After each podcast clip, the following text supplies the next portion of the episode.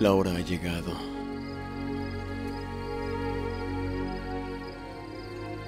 Glorifica a tu Hijo para que también tu Hijo te glorifique a ti. Y esta es la vida eterna, que te conozcan a ti, el único Dios verdadero, y a Jesucristo a quien has enviado.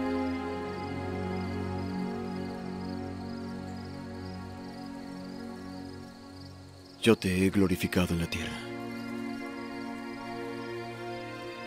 He acabado la obra que me diste que hiciese. Ahora pues, Padre, glorifícame tú en tu presencia, con la gloria que tuve contigo antes que el mundo fuese. Oh justo Padre, el mundo no te ha conocido, pero yo sí. Y estos saben que tú me enviaste. Y yo les he dado a conocer tu nombre, y lo daré a conocer aún, para que el amor con que me has amado esté en ellos, y yo en ellos. Amén. Amén, amén, amén, amén, amén. Gloria a Dios, gloria a Dios, gloria a Dios. Damos gloria a Dios, damos gloria a Dios. El Señor quiere que le alabemos y le alabamos y le glorifiquemos con todo nuestro corazón. Le adoramos con toda nuestra alma. Aquí estamos una vez más y muchas gracias por conectarse. Procure o le invito que comparta con sus amigos conocidos este mensaje ¿Qué es la palabra de Dios? Lo que estamos considerando es la palabra de Dios. ¿Qué estamos considerando?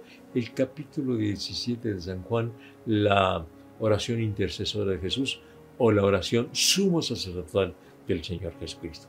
Y ayer considerábamos esta parte donde dice, Padre, glorifícame tú al lado tuyo. Y hoy, Padre Santo, a los que me has dado, guárdalos en tu nombre. Me gusta mucho esto porque estamos hablando de que esta es la, oración intercesora de Jesús. Y pide por nosotros, a los que me has dado, guárdalos en tu nombre. Y déjeme decirle que es cierto que constantemente hay motivos para ya no seguir al Señor Jesucristo. Y aquí, eh, en este en esta oración el Señor está pidiendo por nosotros, guárdalos en tu nombre. A los que me has dado, guárdalos en tu nombre. Pues sí, hay diferentes eh, tentaciones para, los cristianos.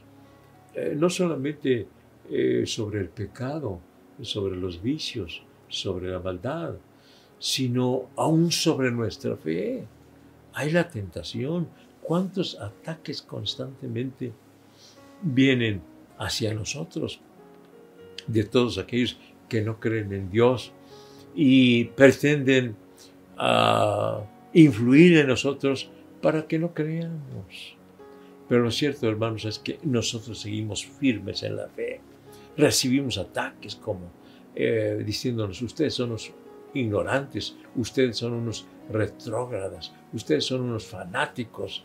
yo digo, pues seré lo que tú digas, pero yo sigo no solamente creyendo en Dios, sino adorando a Dios con todo mi corazón.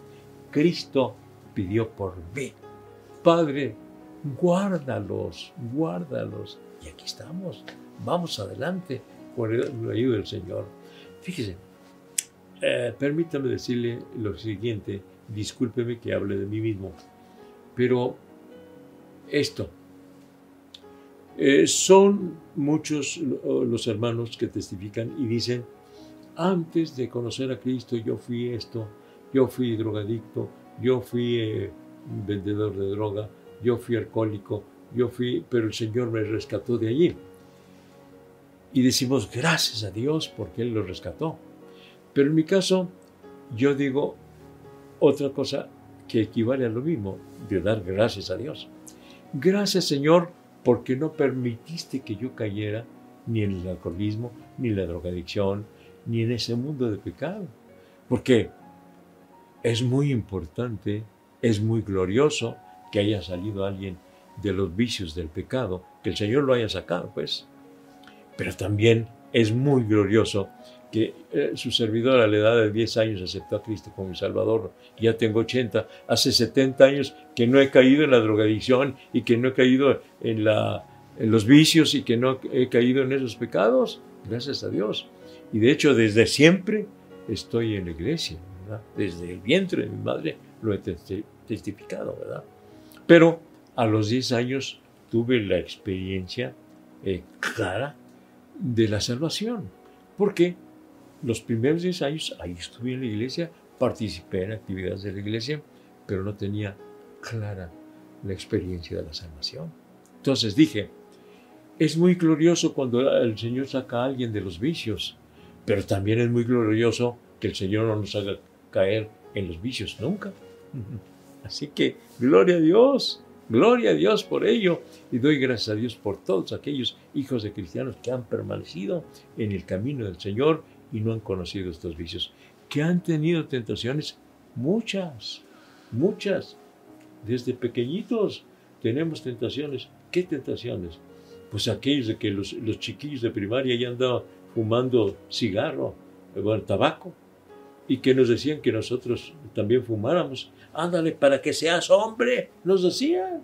Ándale para que seas hombre. No, el Señor me hizo hombre desde que nací, desde el vientre de mi madre siempre he sido hombre, pero el fumar tabaco, imagínense qué, qué cosa tan, tan fuera de lugar, tan fuera de lugar. Ser hombre nada más por fumar tabaco o ser muy hombre porque se toma el, licor, no, no, no.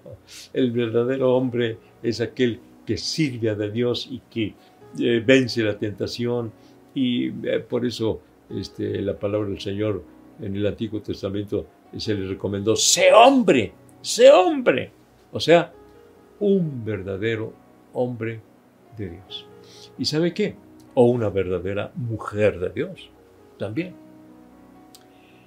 Y podemos estar seguros de que el Señor nos da la victoria, porque el Señor pidió por nosotros.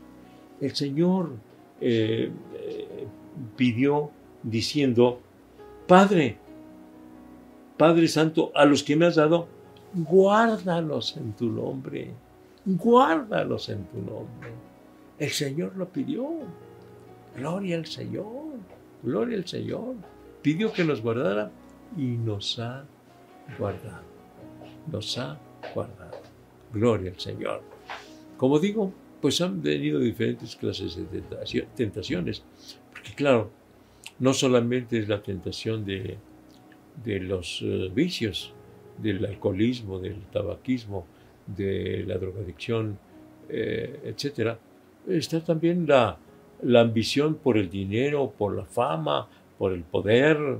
Hay muchas clases de tentaciones. Tentaciones tan sutiles como el yo, ser un egocéntrico. Porque miren, el egoísta va cayendo eh, por diferentes este, dependientes. Es un egoísta, quiere todo para él. Es un egocéntrico, se convierte en un egocéntrico, cae más bajo.